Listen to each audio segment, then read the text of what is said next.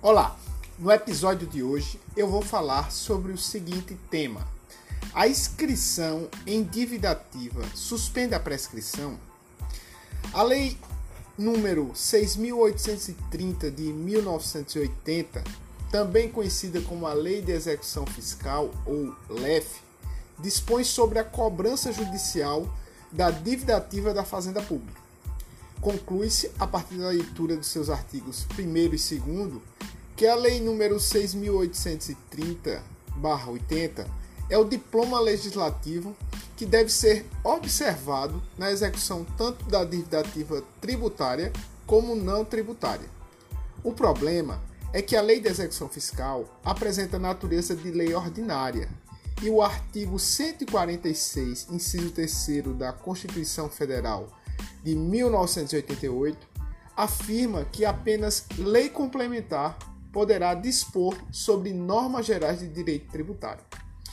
Apesar de a lei número 6830 dispor apenas sobre a cobrança da dívida pública, em alguns de seus dispositivos, a LEF cuida de temas próprios de lei complementar.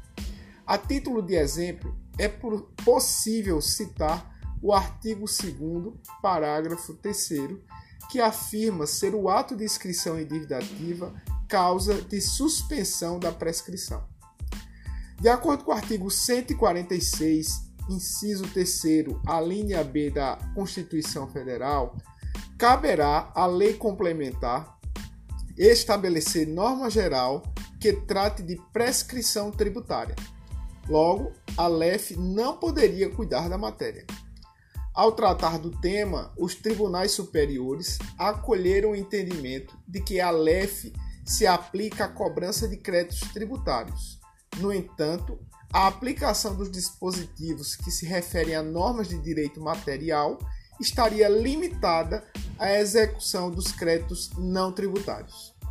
Assim, por exemplo, a inscrição em dívida ativa suspenderá a prescrição pelo prazo de 180 dias na execução fiscal de crédito relacionado à multa aplicada pelo Ministério do Trabalho, mas não suspenderá no caso de crédito decorrente de inadimplemento de imposto de renda pessoa física, por exemplo.